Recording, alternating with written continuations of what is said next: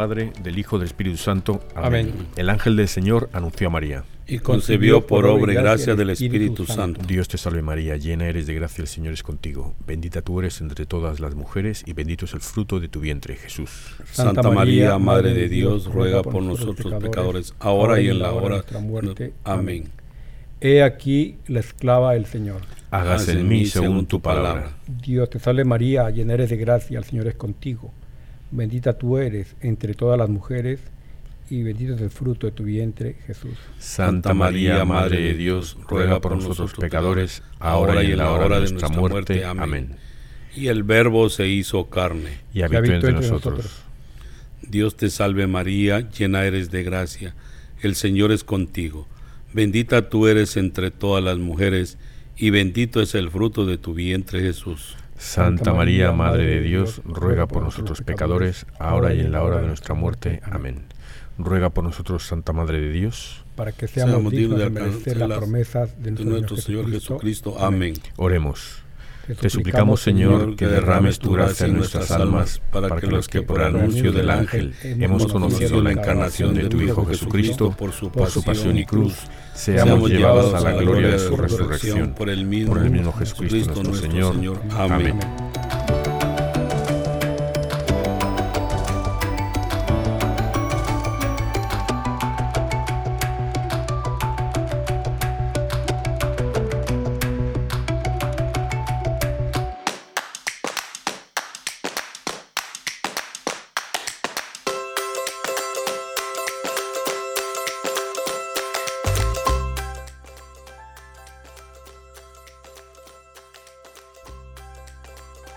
Bienvenidos todos a Arrepentidos, Conversos, Testigos, un programa católico sobre Pedros, Bonfilios, Restitutas, Pantagatos y otros pecadores empedernidos. Bienvenidos todos, feliz lunes, aquí estamos Santi. ¿Qué tal? ¿Cómo estamos? Mario. Hola, ¿qué tal? Buenas tardes.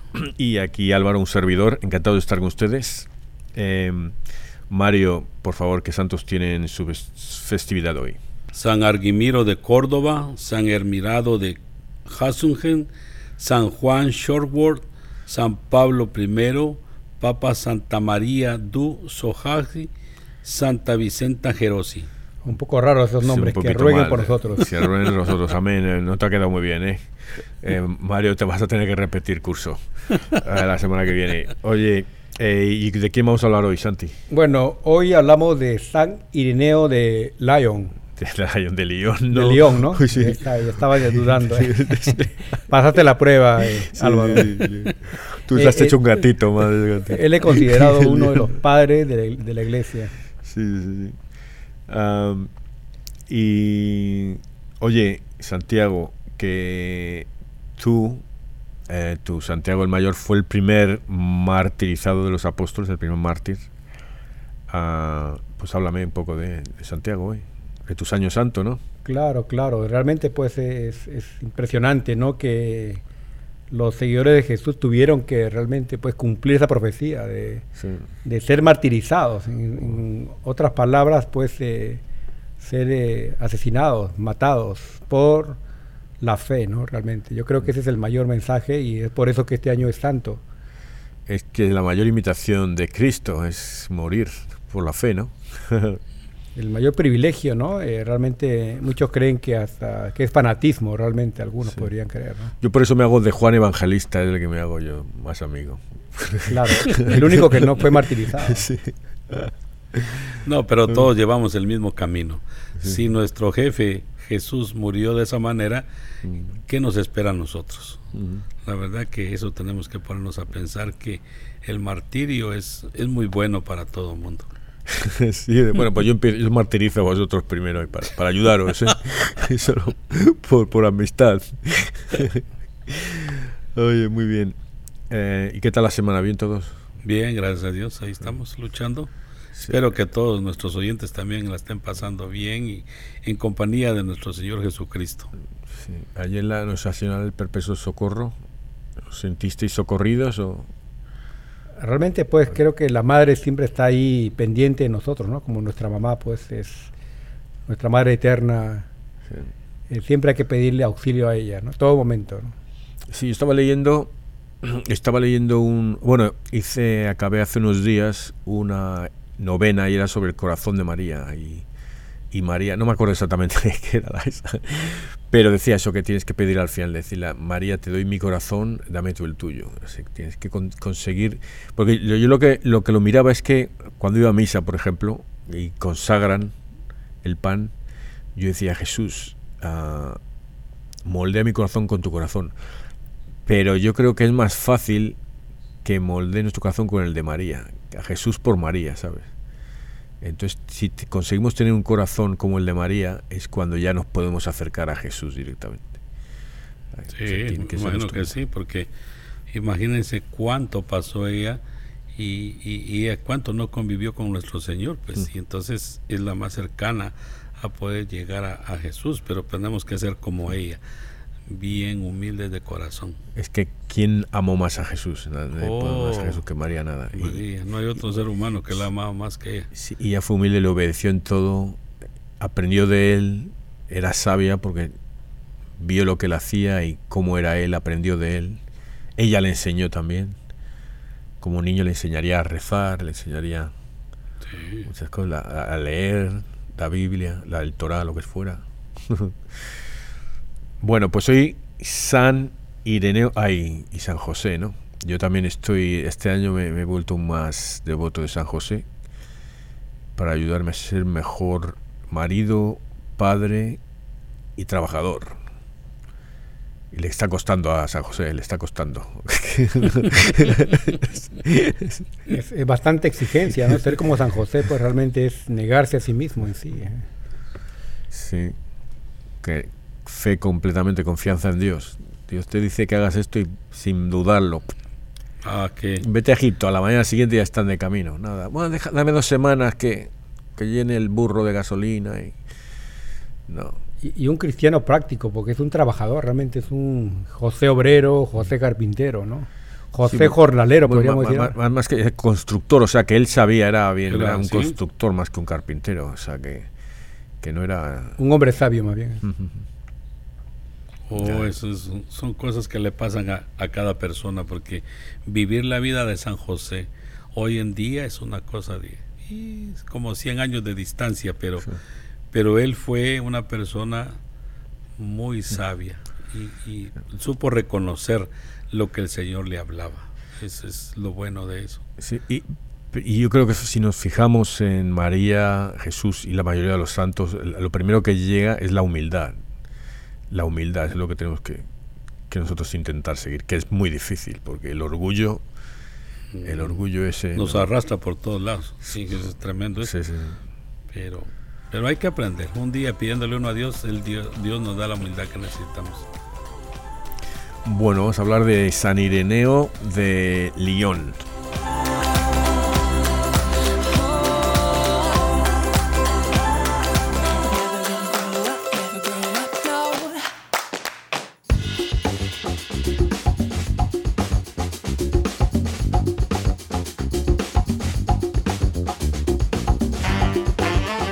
San Ireneo de León es considerado como uno de los padres de la Iglesia porque era muy sabio y por sus escritos, sobre todo combatiendo las enseñanzas gnósticas de los gnósticos, que ahora hablaremos de ellos. Él fue el eh, alumno del gran obispo Policarpo, de San Policarpo, que es que él fue alumno, estudiante de, de San Juan, Juan, Evangelista. San, Juan, Evangelista, sí.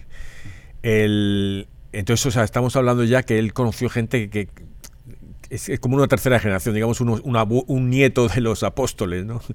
Que los apóstoles vieron a gente que conocía a Jesús directamente, ¿no? Entonces, él em, nació en, eh, en, em, en, Asia, creo, en Asia. Espera, no, vengo por aquí porque tengo un. Ah, tengo aquí un par de cositas que quiero. Ah, que está abajo, espera.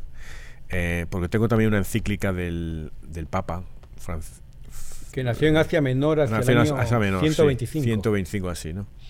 Y, y bueno, vamos a hablar primero de los gnósticos. Los gnósticos eran gente que, que ponían el, el, interpretaban, digamos, las escrituras de otra forma. Y eran muy elitistas, eran, ellos eran eh, para gente intelectuales, digamos. Entonces, que la gente que no tenía estudios, que era menos inteligente, así, ah, como era la gente que buscaba Jesús, los, los, los eh, José o los apóstoles, pues estos no eran más intelectuales y, y, y entonces interpretaban las, eh, la escritura de otra forma y es el problema de los, de los gnósticos, que usan verdades, usan medias verdades, digamos, porque ellos están interpretando las escrituras, ellos se basan y son cristianos, siguen a Jesús, entonces estaban dentro de la iglesia y está, lo que estaban haciendo era eh, corromper, eran un cáncer, estaban las células, una célula y otras iban volviendo de cáncer, entonces estaban haciendo que la gente eh, malinterpretase todo. Los gnósticos siguen ahora aquí, hay muchas de estas, esos New Wave, New Wave que lo llaman, o New Age, eh, estas eh, religiones de meditación y cosas así, son gnósticas también. Estos espiritualistas que... Ah, la, religión de la nueva era. sí, eso sí, sí. estos son gnósticos. Lo que pasa es que ahora ya van a peor, porque hay muchos que ya no son ni cristianos. Eh, y entonces esto, lo que hizo Ireneo fue luchar contra esto y con sus escritos y consiguió que, no solo que se apartasen de la iglesia estos, sino que mucha gente que se había, había sido engañada, digamos, por ellos, se volviera, volviera a la, volviese a la iglesia. Em, También dice que, que Dios lo tenía destinado a él para defender con sus escritos la santa religión. O sea, ya era una persona ya escogida por Dios para, para luchar contra esos gnósticos y todo lo que había en ese tiempo. Sí. Eh, una cosa que pasaba con los gnósticos es que llegaba uno, por ejemplo, un tal, Simón, que llegaba y empezaba a hablar, los simonitas, ah, sí, y, pero de repente llegaba uno de ahí y se salía y hacía su propia secta y hablaba que, ah, no, es que eso, y hablaba de otra interpretación que realmente era lo mismo de la, que había salido, estaba diciendo lo mismo, pero solo que con otras palabras, pero ya eran otros, y de ahí salían otros, eran, eran muchos, eran muchos, eran muy... Y, y es lo que pasa ahora, hay muchas ah, eh, denominaciones protestantes que han salido igual, ¿no? Hay una que que salió de un tipo que decía que sabía cuándo iba a ser el fin del mundo. Entonces el fin del mundo no llegó en esa época. No sé si era en el 1700 o algo, 1800 o algo no, de aquella época. Entonces no llegó. Entonces, ¿qué pasó? Que salieron otros diciendo, ah, no, es que esa era, no era la fecha, la fecha es esta, ¿no? Entonces, y de ahí llega hasta ahora, todavía siguen ahí. Ya, ahora no sé qué fecha tendrán o, lo que dirán, pero, ¿sabes? Que, que, que es la gente que, que, sale de ahí y en vez de darse cuenta del error, oye, nos estamos confundiendo desde el principio.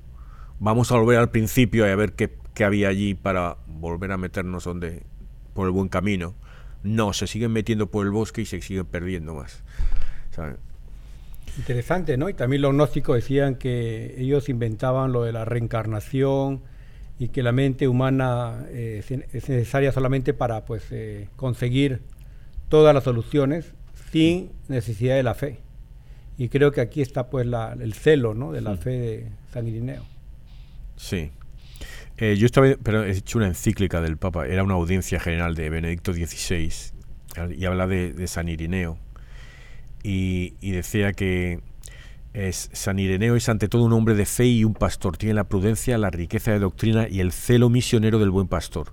Como escritor busca dos finalidades, defender de los asaltos de los herejes la verdadera doctrina y exponer con claridad las verdades de la fe. Em, también eh, se señala que la iglesia del siglo II, porque fíjate, eso es el principio de la iglesia del siglo II, estaba amenazada por la gnosis, una doctrina que afirmaba que la fe enseñada por la iglesia no era más que un simbolismo para los sencillos, que no pueden comprender cosas difíciles. Esos son los intelectuales despreciando a los sencillos. Ah, es como si la, ahora llegan unos y no, no, la iglesia tiene que ser solo de los ricos, no de los pobres, ¿sabes? Los, los intelectuales, no los que no tienen, cosas así, ¿no? O sea, no tiene sentido, ¿no? Y dice, obviamente este cristianismo, cristianismo intelectualista se fragmentaba cada vez más en diferentes corrientes con pensamientos a menudo extraños y extravagantes, pero atractivos para muchos. Es lo que ahora la gente busca algo nuevo, lo que decías tú, Mario, del, de la nueva era, la religión que suena así muy ciencia ficción y muy peliculero, pero la gente si se pone a pensarlo un poquito, pues no. Dice que San Irineo escribió unos libros y contra los gnósticos y fueron traducidos a los idiomas más extendidos en ese entonces y se divulgaron por todas las iglesias y con ellos se logró detener la peligrosa secta y librar a la región de errores sumamente dañinos. Entonces, me imagino yo que en ese tiempo esta, esta gente atacaba mucho y tenía mucho poder y el poder viene de la gente que tiene dinero a, componer todo a su manera como decía, solo ven el dinero y no les, ¿qué les importa a los pobres? Y eso es lo que está sucediendo hoy en día, que, que a nadie le importan los pobres. Es enriquecerse más y más con todas sus tecnologías y, y dejan al mundo abandonado. Sí, porque es curioso que, y si tú, dime un lugar, todas esas religiones de la nueva era, dime un sitio donde tú piensas que hay más gente de este tipo. ¿Dónde tú crees que hay más? Me imagino que donde, donde hay mucha gente de, de, billete, pues. Sí, pero a mí me, ah. yo veo California, ¿no? ¿Sabes que muchos californianos. Está California, está Nueva York. Sí, pero, pero se ve mucho, sobre todo en las películas, porque en California porque hace, buen tiempo y hacen yoga ahí con la piscinita y tal. Y luego está lleno de homeless, que no, de gente sin techo ahí que no les. No, no, les, no les, importa, no, no ven. Y esto fue hace en el siglo ciento, siglo I, ¿no? Siglo II. Siglo II. Siglo II. Realmente a mí me. Eh, me impresiona, ¿no? Eh, San Irineo, porque es como que Jesús agarró el látigo, ¿no? Y cuando arrojó a los, a los vendedores del templo, yo me imagino a San Irineo agarrando el látigo de la sabiduría y arrojar a todos los que estaban corrompiendo la fe, ¿no? Estaban realmente eh, haciendo eh, una mercadería de la fe. Y pues el celo de tu casa me consume, ¿no? Es lo que Jesús dijo cuando arrojó a los vendedores. A mí me parece que San Irineo también lo, lo hizo. Y, lo que decía pues tanto Mario como, como Álvaro, que realmente pues lo de ahora es, realmente combatir estos grupos que dicen para de sufrir, ¿no? O sea, para de sufrir, cuando realmente el cristiano tiene que aceptar que el sufrimiento es parte de la vida, parte de la existencia, o sea, no podemos huir del sufrimiento. El, el sufrimiento tiene un valor espiritual tremendo, pero se le rechaza ahora mismo, con el aborto, con el, eh, la eutanasia. Eh, mira, aquí hay en la página de opusdei.org, eh, dicen que dentro de la diversidad que había de tantos ah, grupos gnósticos, los gnósticos valentinianos son los que más influencia ejercieron. Actuaban dentro de la iglesia como, según San Ireneo, como una fiera agazapada. Dice, tenían las mismas sagradas escrituras que la iglesia, pero las interpretaban en sentido contrario. El Dios verdadero, según ellos, no era el creador del Antiguo Testamento. Distinguían diversos Cristos entre los seres del mundo celeste, los eones. ¿no? Estimaban que la salvación se obtiene por el conocimiento de uno mismo como chispa divina encerrada en la materia. Esto es completamente actual. Que la, sabes, tú no necesitas ir a misa, no necesitas confesión, no, necesitas sacramento, es solo tú con contacto espiritual, mental con, con, el espíritu el gran espíritu, ¿no? Eso ocurre hoy en todo el mundo. Nadie se quiere eh, confesar, nadie quiere ir a misa, la ven por, por ahora ya la modalidad de verla por teléfono, por el televisor, la misa vía internet. Eh, eso está dañando grandemente a la humanidad, porque no es lo mismo, para eso se construyeron los templos, son las casas de Dios porque cuando la gente quiere ir al, a, ver al, juez, tiene que ir a la corte. Entonces, si tenemos que ver a Jesús, tenemos que ir a la casa de Jesús. Le sentimos más aquella, se siente un amor tremendo ir a la iglesia. El, bueno, pero ahí está donde tú tocas, hablaste del juez, comparas a Jesús con un juez. Cuando, cuando vas a la iglesia, cuando vas a eso, ya no ves a Jesús como un juez, le ves como un abogado, es con misericordioso. Pero el que no va todo eso, le va a encontrar como un juez, el que no vaya. No, pero vamos a ponerle ¿Cuánta cosa no hacemos cuando vamos al, sagrario a poner nuestras penas, a poner todo lo que tenemos toda la semana, las cargas? Y, y cuando estamos ahí le pedimos en la mañana a Él y luego escuchamos la Santa Misa, tomamos la Santa Comunión y salimos liberados, como que como que algo nos ha, hemos dejado tanta cosa ahí adentro. Y él las acoge y Él nos bendice y nos hace salir muy felices de la iglesia. aquí, aquí acaba, está en el, otra vez es el opusdei.org, dicen que, los gnósticos estimaban que la salvación se, tiene por el conocimiento, eh, que la redención de Cristo consiste en despertarnos a ese conocimiento y que solo los hombres espirituales, los neumaticoi, están destinados a la salvación. El carácter elitista de la secta y el desprecio del mundo creado configuraban, entre otros rasgos, la mentalidad de aquellos herejes máximos representativos de los gnósticos. Y otra vez, esto está... Eh, eh, y, una de las cosas que, me, acuerdo que decía un, un... Una vez escuché a un, protestante que se había convertido, y él era además, eh, no sé si era un pastor protestante que se había convertido, o un, un diácono protestante, pero se convirtió al catolicismo, ¿no? Y, y dice que mucho de lo que le convirtió fueron los eh, los padres de la iglesia, los escritores para la iglesia, que los protestantes no leen porque son muy católicos.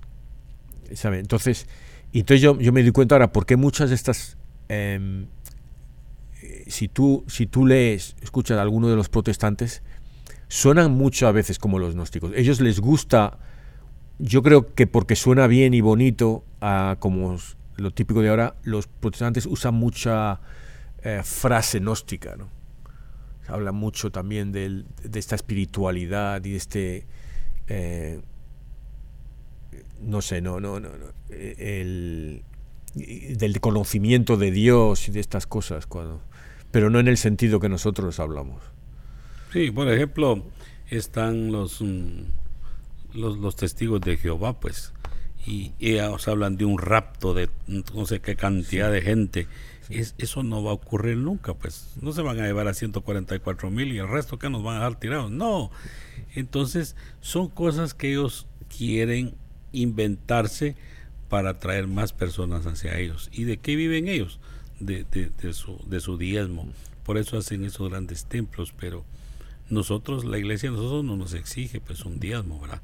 Somos muy diferentes a ellos y, estas iglesias eh, con eso tratan la manera de, ver a la gente que, aquí se van a salvar, que aquí esto, que aquí el otro. Y, y la palabra de Dios habla de otro, habla de la vida allá con Jesús y con Dios allá en el cielo, no habla de aquí del mundo. El mundo un día se va a autodestruir o, o el mismo Jesús va a bajar y bueno, cada quien por su lado, los que nos portamos bien, los que no nos portamos bien, eso es tremendo. Bueno, tú hablas de los testigos de Jehová, pero ellos piensan que los católicos van a ir al infierno. el, yo, bueno, soy juez para decir quién va a ir al infierno y quién no. Yo no, no es mi trabajo, pero... Eh, eh, yo quería preguntar también si estos grupos gnósticos se podría también denominar a los a estos de, que les encantan los más ricos, los masones, los Illuminati, los Rosacruces, ¿no?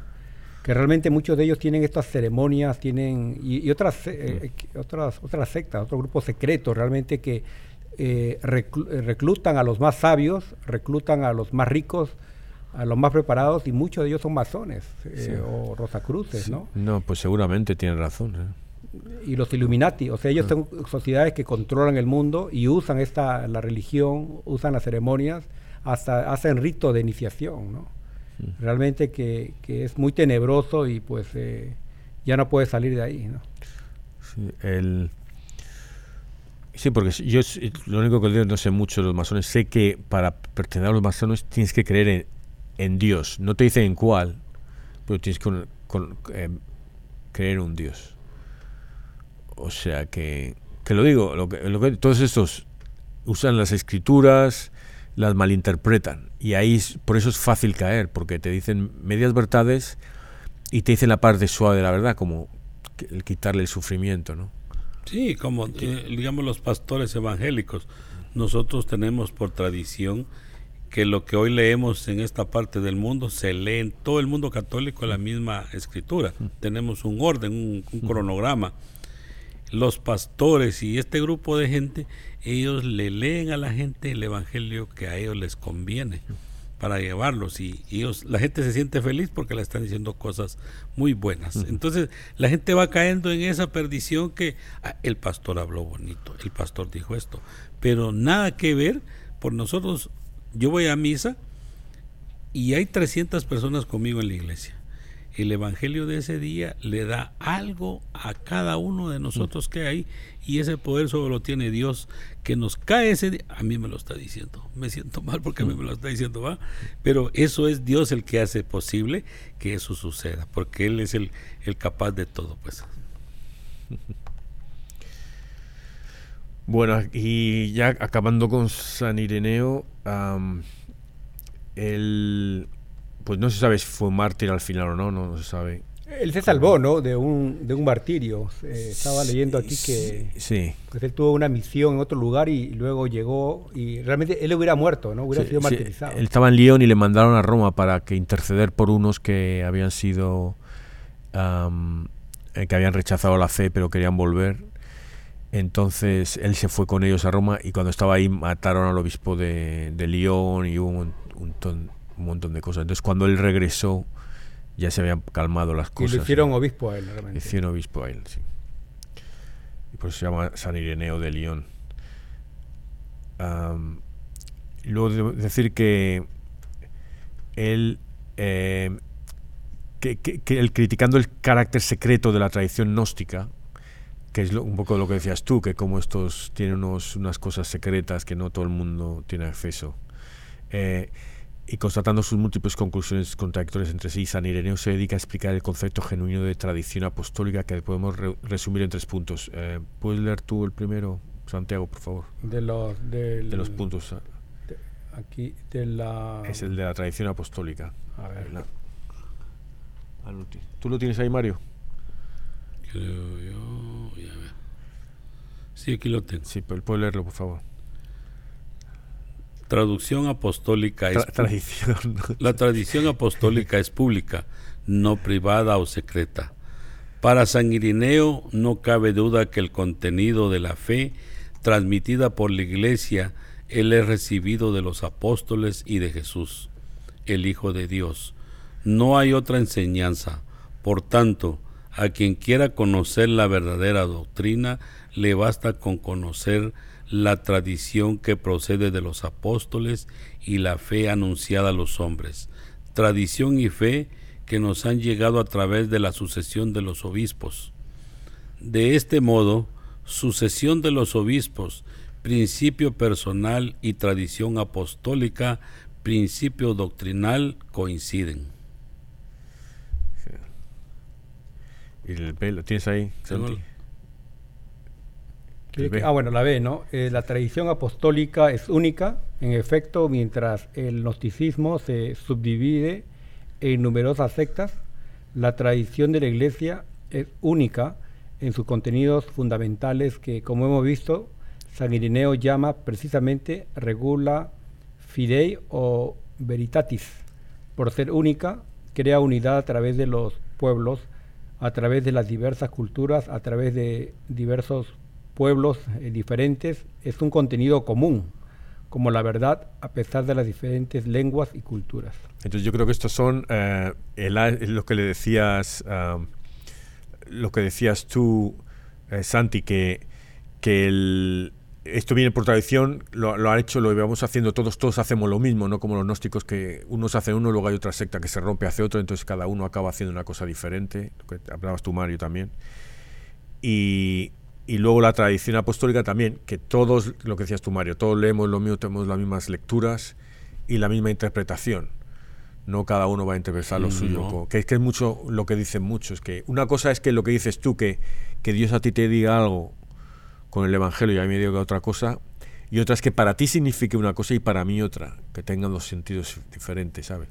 A ti no, a ti no te va a decir que en una interpretación que la eutanasia está bien y a mí me va a decir que la eutanasia está mal, ¿no? Eso no es. No. eso, es, eso llega con sentido común para todos. Sí.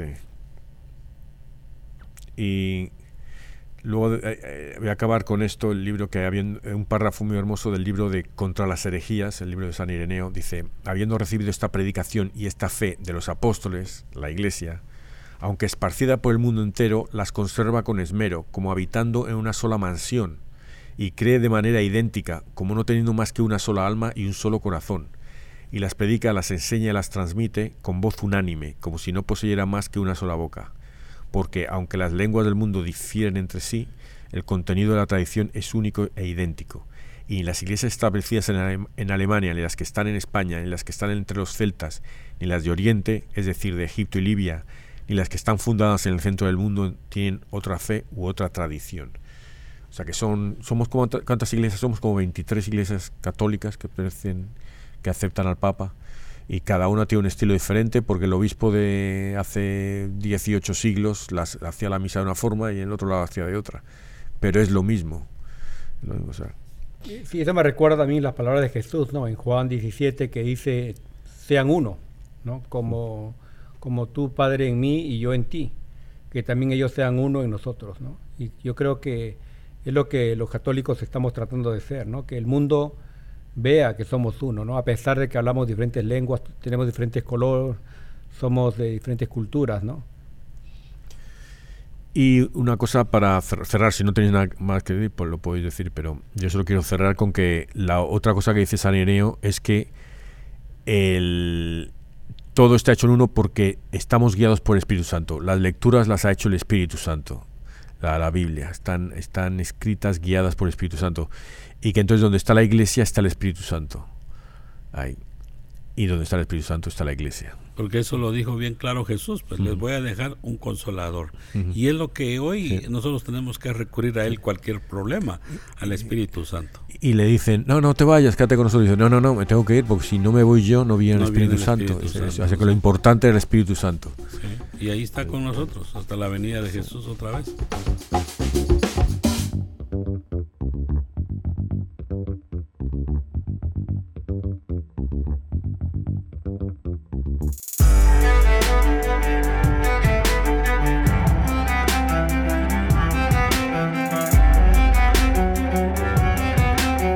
Lectura del libro del Génesis. Los tres hombres que habían estado con Abraham se pusieron de pie y se encaminaron hacia Sodoma. Abraham los acompañaba para despedirlos. El Señor dijo entonces, ¿acaso le voy a ocultar a Abraham lo que voy a hacer, siendo así que se va a convertir en un pueblo grande y poderoso y van a ser benditos en él todos los pueblos de la tierra? Yo lo he escogido para que se enseñe a sus hijos y a sus descendientes a cumplir mi voluntad, haciendo lo que es justo y recto, y así cumple lo que le he prometido. Después el Señor dijo, el clamor contra Sodoma y Gomorra es grande, y su pecado es demasiado grave. Bajaré pues a ver si sus hechos corresponden a ese clamor, y si no, lo sabré. Los hombres que estaban con Abraham se despidieron de él y se encaminaron hacia Sodoma. Abraham se quedó ante el Señor y le preguntó, ¿será posible que tú destruyas al inocente junto con el culpable? Supongamos que hay cincuenta justos en la ciudad. ¿Acabarás con todos ellos y no perdonarás al lugar en atención a esos cincuenta justos? Lejos de ti tal cosa, matar al inocente junto con el culpable de manera que la suerte del justo sea como la del malvado, eso no puede ser. El juez de todo el mundo no hará justicia el Señor le contestó, si encuentro en Sodoma cincuenta justos, perdonaré a toda la ciudad en atención a ellos. Abraham insistió, me he atrevido a hablar a mi Señor, yo que soy polvo y ceniza. Supongamos que faltan cinco para los cincuenta justos. Por esos cinco que faltan destruirías toda la ciudad. Y le respondió el Señor, no la destruiré si encuentro allí cuarenta y cinco justos. Abraham volvió a insistir, Quizás no se encuentren allí más que cuarenta. El Señor le respondió, en atención a las cuarenta no lo haré. Abraham siguió insistiendo, que no se enoje mi Señor si sigo hablando. Y si hubiera treinta, el Señor le dijo, no lo haré si hay treinta. Abraham insistió otra vez, ya que me he atrevido a hablar a mi Señor, y si se encuentran solo veinte, el Señor le respondió, en atención a los veinte no lo destruiré. Abraham continuó, no se enoje mi Señor, hablaré solo una vez más y se encuentran solo diez, contestó el Señor, por esos diez no destruiré la ciudad. Cuando terminó de hablar con Abraham, el Señor se fue y Abraham volvió a su casa. que no había ni diez. Eh, ¿Había cuántos había? Pero yo diría, eh, haciendo una transpolación, usando una palabra técnica, ¿no? Eh, trasladando esto al, al, tiempo actual, si, si preguntaran, ¿no?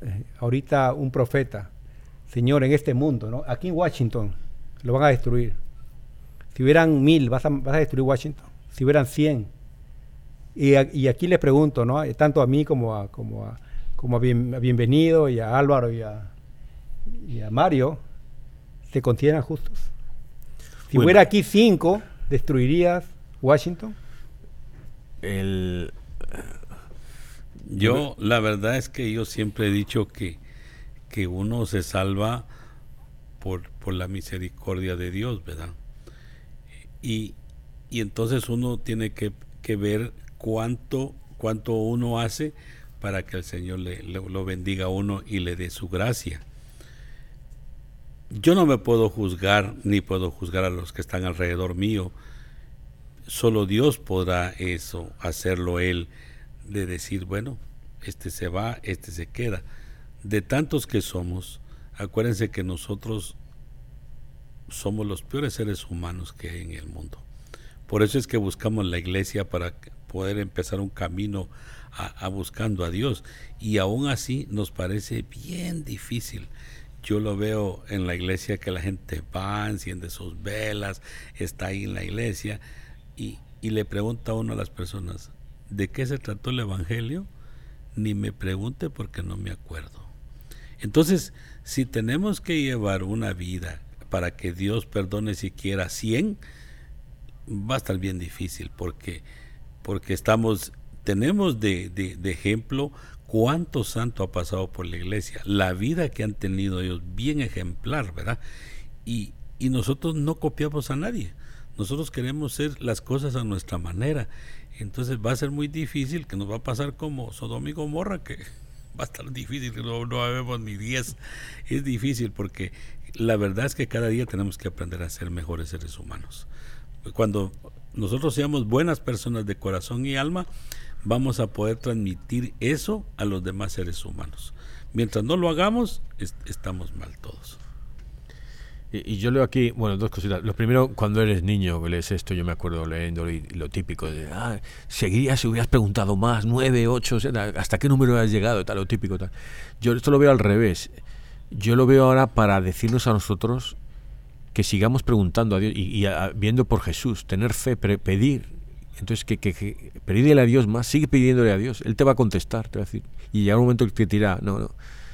Y, Él te va a decir, por uno no lo haré por uno no lo haré, le va a decir Jesús. Pero, pero que no, no, yo lo leo que me está diciendo, ten el valor y la confianza en Dios de seguir pidiéndole una No, no te pares por miedo. Y la otra cosa que me está diciendo es la que, mirándolo por el otro lado, cogiendo del uno, era uno, dos, tres, cuatro, cinco, los que fueran. Por esos buenos, por ese uno, o por ese dos, o por esos tres, Dios hubiera perdonado a todos. Entonces, no es solo tratar de de ser bueno porque sí, yo tengo que ser bueno. Es que el ser bueno va a afectar a los otros, tu bondad, de alguna forma va a hacer el bien a los demás también. A lo mejor vas a convertir a alguien, o, ¿sabes? Y, la conversión es algo que yo creo que sucede exponencialmente, que no se convierte uno de uno a uno, pero de repente eh, es como cuando estaba Jesús, de repente se convertían muchos, los apóstoles hablaban y se convertían cinco mil, ¿no? ¿sabes? Ah, entonces eso, que nosotros tenemos que ser ese uno que por el que Dios salve a los demás. Y, realmente es muy dura eh, lo que Jesús también habló del Evangelio, ¿no? Cuando habló de varias ciudades, de Tiro, de Sidón, de Cafarnaúm. Dijo, si hubieran visto los milagros que Jesús hizo, en Sodoma eh, se hubieran salvado realmente, ¿no? Pero eh, que estas ciudades van a ser tratadas tal vez con mayor rigor. peor, sí. Sí, porque realmente nosotros mismos, ¿no? y, porque nosotros ya sabemos, y porque se nos ha dicho, ¿no? Y nosotros ya eh, sabemos. Entonces, los de Sodoma no tenían ni idea de, la lectura. nada, estaban perdidos. pero nosotros seguimos teniendo las mismas perversiones, pero sabemos. pero si nos consideramos profetas, yo creo que nosotros somos, profetas, ¿no? Y si, si, estamos pidiendo a Dios por Washington, por ejemplo, Señor, por favor, así verán cinco, salva Washington, ¿no? Podríamos también yo creo que aquí está la labor de la intercesión, ¿no? Cuando los santos interceden también por nosotros, ¿no? Y tal vez evitan la destrucción. Por eso que Dios dice, ¿cuándo, ¿cuándo llegarás Dios? Bueno, si yo llegara ahora, realmente no, no habría ni uno, ¿no? No habría ni un justo, ¿no? Nadie se salvaría realmente, porque a veces yo creo que Dios demora un poco porque Probablemente está esperando pues que... Nos da tiempo para que nos arrepintamos. Pero, no, y actuemos, porque realmente... Sí, yo, eh, escucha, mi, teoría, bueno, mi teoría tonta de esa, de ¿cuándo va a ser el fin del mundo? Quedan mil años, dos mil Digo, el fin del mundo va a ser cuando Dios diga, bueno, ya aquí ya no se salva nadie más, ya no se va a arrepentir más, ya no se va a convertir más aquí, entonces se acaba aquí. Porque entonces lo que va a pasar es que se van a desconvertir los que los que los buenos, ¿sabes? Entonces ahí va para aquí. Por eso Dios nos dio un limitado número de años, ¿no? 70, 80, por ahí, ahí 90 ya. Pero que tengamos tiempo, pero uno pasa aún así. Pasa el descuento ahí. Es que si no te has convertido a los 70, 80 ya... Oh, ya no hay tiempo. No, no, no, yo digo, nunca es tarde realmente. No, si tengas 90 o 100 años. Pero la, humildad que te da la, vejez, la humildad que te da la vejez, eso...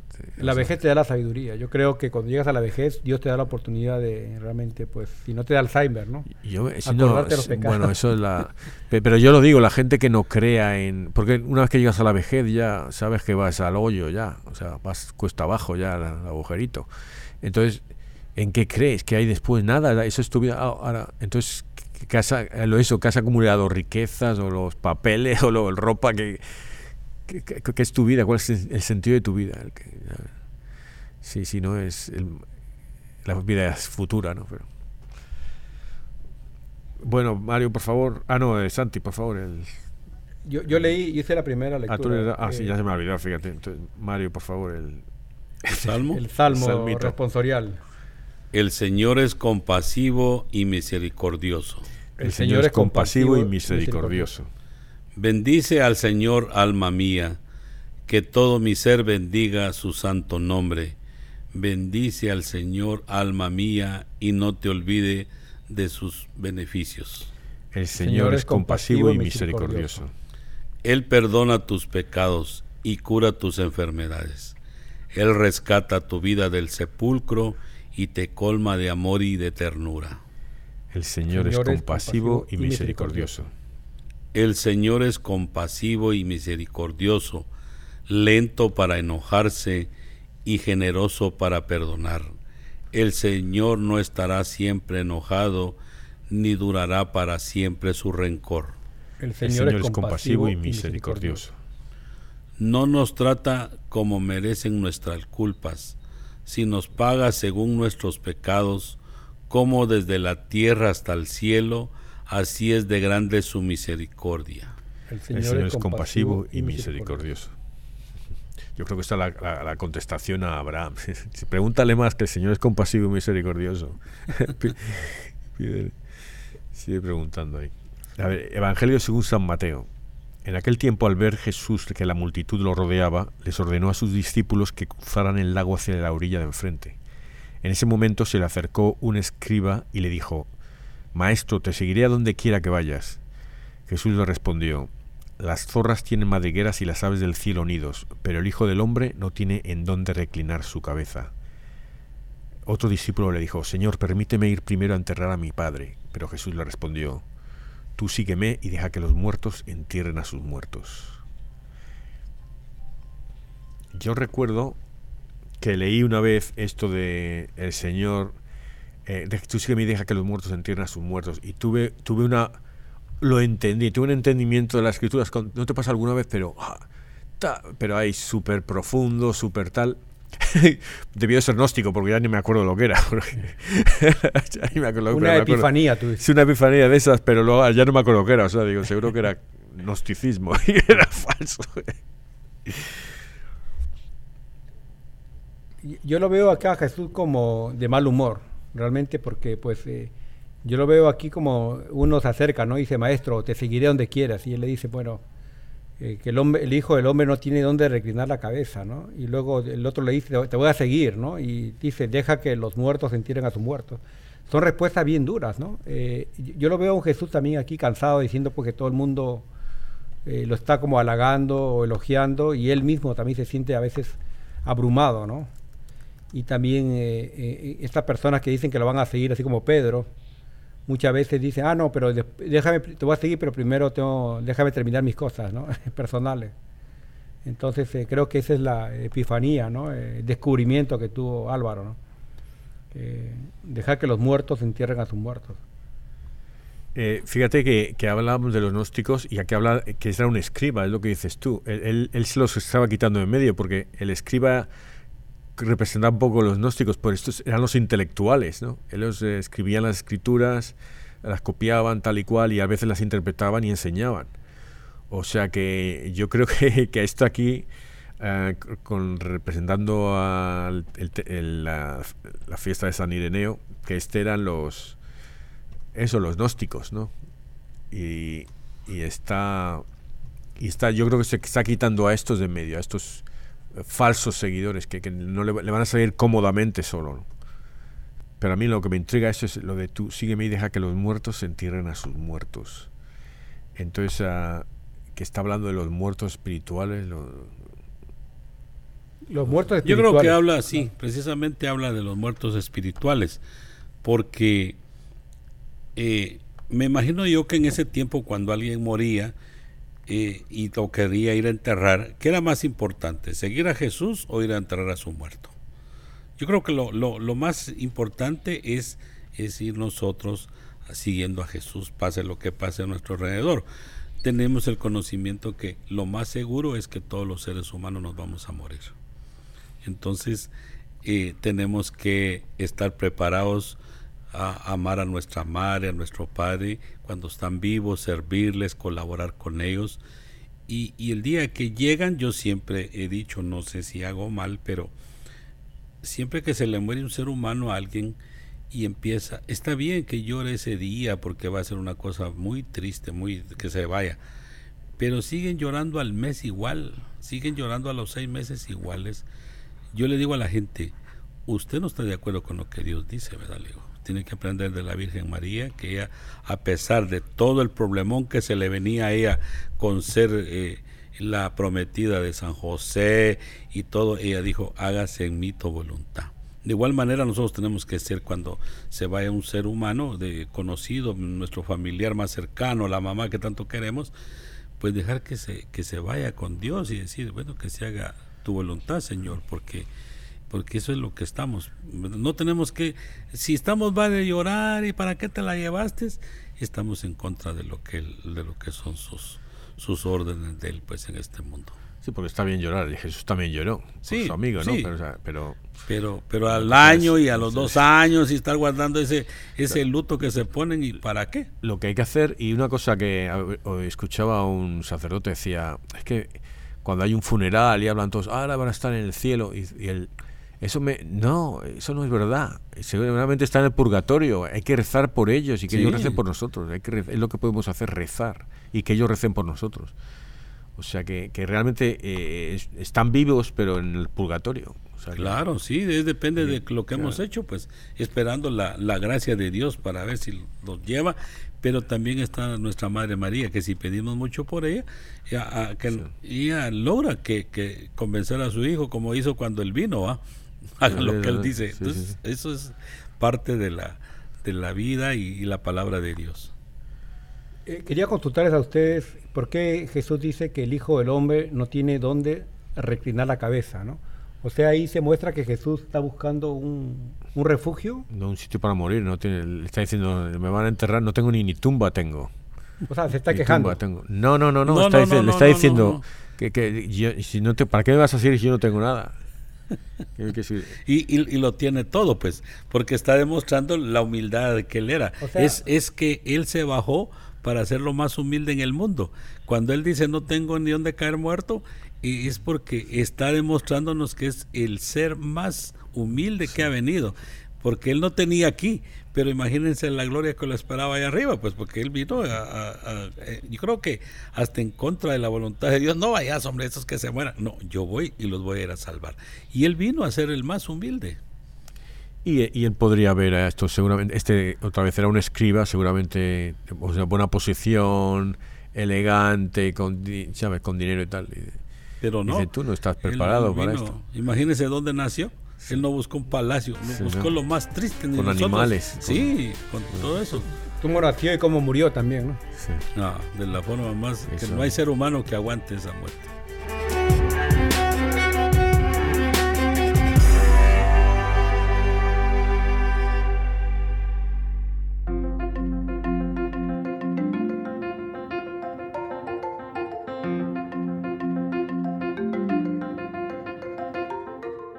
Bueno, la moraleja eh, para mí es que lo que hay que hacer es leer el Evangelio y escuchar las instrucciones, la educación de los sacerdotes. Que no nos tenemos que empezar a imaginar peliculitas en la cabeza de lo que significa y de lo que pasaba y de ciencia ficción. Eh, había un escritor, eh, Kurt Vonnegut, muy famoso, y él decía, que la primera ciencia ficción era la religión, que era una ciencia ficción. O sea, no creía en Dios. y en esto le tengo que dar la razón. Estas nuevas eras, religiones de la nueva era, son ciencia ficción en muchas cosas, en muchos sentidos, porque son interpretaciones de peliculeras de la, de la Biblia, de la verdad, del libro de la verdad. Ahora, eh, retos. Yo creo que está aquí nuestro productor, bienvenido. Y entonces quiero que hoy pongáis unos retos muy duros para que él se esfuerce y tenga una semana muy brillante. A ver, empezamos con Santi. Eh, muy bien, mi reto es que lean a algún padre de la Iglesia Católica, ¿no? Que hagan una búsqueda en Google y lean algo y mediten eh, realmente, ¿no? Porque estos padres de la Iglesia, pues, lógicamente nosotros tenemos la Biblia, ¿no? o el catecismo, pero también nos gustaría saber lo que, lo que dicen estos padres de la iglesia, ¿no?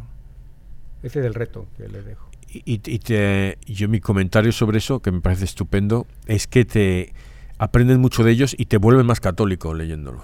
Te vuelves más, crees más en, en la iglesia. Te, te, das cuenta de, igual que los gnósticos, ahora están 18 siglos después, están igual. O sea, piensan y dicen lo mismo que nosotros también decimos lo mismo, pero nosotros decimos la verdad. 18. Bueno, el reto mío es que ah, leímos hoy a, a este santo Irineo. Irineo y, y su, su, nombre significa amigo de la paz. Entonces nosotros tenemos que, que ver esto y volvernos como él, amigos de la paz, porque no hay santo de la iglesia que no haya visto por el bien de todos los demás. Entonces el reto es que empecemos ese caminar, hacerle el bien a todos nuestros semejantes sin mirar a quién, ni color, ni raza, ni credo, y demostrar que pertenecemos a la iglesia de Jesús. Eh, bueno, yo, eh, os habéis pasado. Yo os he dicho que por, sí, sí, retos muy duros para bienvenido, pero os habéis pasado. Que lea a los antiguos y que vaya, no sé qué, de la paz ya pacífico, no, no creo que lo pueda el hombre. Pero yo lo voy a decir, yo va, va a ser más sencillo y es por una cosa que no, no que me ha pasado hoy, que, he hecho hoy, y, y que es que la gente vaya a, a confesarse pero que no le hablen al sacerdote, que le hablen a Jesús. No digas, Padre, he pecado hace tanto, hace tanto tiempo. No digan, Jesús, he pecado. Porque tú te estás confesando con Jesús, no con el sacerdote.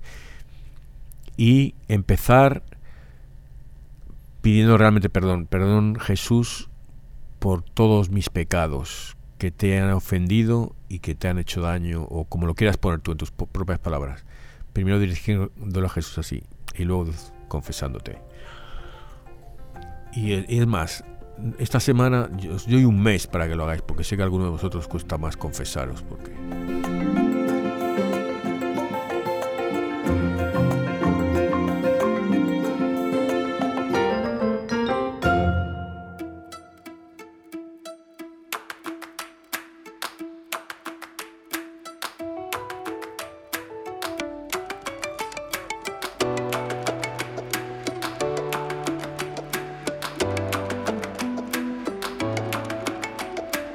Señor Dios nuestro, que otorgaste a tu obispo San Irineo la gracia de mantener incolume la doctrina y la paz de la Iglesia, concédenos por tu intercesión renovarnos en fe y en caridad y trabajar sin descanso por la concordia y la unidad entre los hombres, por Cristo nuestro Señor, tu Hijo que vive y reina contigo en la unidad del Espíritu Santo y es Dios, por los siglos de los siglos. Amén. Bondadoso San José, esposo de María, protegednos, defended a la Iglesia y al Sumo Pontífice, y amparad a nuestras familias, a nuestros parientes, nuestros amigos, nuestra comunidad y a nuestros bienhechores. Amén. Santo Apóstol Santiago, a quien Cristo, camino, verdad y vida, mostró su predilección. Tú, presenciaste junto a Pedro y Juan los grandes acontecimientos de su vida y fuiste testigo de la curación de tantos enfermos que él realizó. En ti encontró la disponibilidad para beber su cáliz. Siendo tú el protomártir de los apóstoles, durante esta pandemia pedimos tu auxilio para los afectados por el coronavirus, fortaleza y sabiduría para el personal sanitario, luz y acierto para quienes toman las decisiones y cercanía generosa para quienes están ofreciendo su colaboración. Ponemos toda esta situación bajo la mano maternal de Nuestra Señora de la Salud. Y tú, como amigo del Señor, acompaña a los fallecidos hasta el pórtico de la gloria e intercede por ellos ante Él para que nos veamos liberados de esta pandemia. Amén. Padre, eterno, yo te ofrezco la preciosísima sangre de tu divino Hijo Jesús, en unión con las misas celebradas hoy día a través del mundo por todas las benditas ánimas del purgatorio Sagrado Corazón de Jesús, ten pie de nosotros. Corazón Inmaculado de María, rogad por nosotros. San José, ruega por nosotros. San Pedro, ruega por nosotros. San Pablo, ruega por nosotros. San Marcos, ruega por nosotros. Santiago, ruega por nosotros. San Francisco de Asís, ruega por nosotros. Santa Clara, ruega por nosotros. San Bienvenido Escotiboli, ruega por nosotros. Beato Álvaro de Córdoba, ruega por nosotros. Santa María Magdalena, ruega por nosotros. San Mario, ruega por nosotros. San Bonfilio, ruega por nosotros. Santa Restituta, ruega por nosotros. San Pantagato, ruega por nosotros. Beato Carlo Acutis, ruega por nosotros. San Pedro Canicio, ruega por nosotros. Santa Faustina, ruega por nosotros. San Baro de Egipto, ruega por nosotros. San Barón, ruega por nosotros. San Ateo, ruega por nosotros. Santa Iltrudis, ruega por nosotros. San Roberto, ruega por nosotros. San Víctor, ruega por nosotros. Santa Catalina Labouré, ruega por nosotros. San Ireneo de León, ruega por nosotros. En nombre del Padre, del Hijo y del Espíritu Santo. Amén.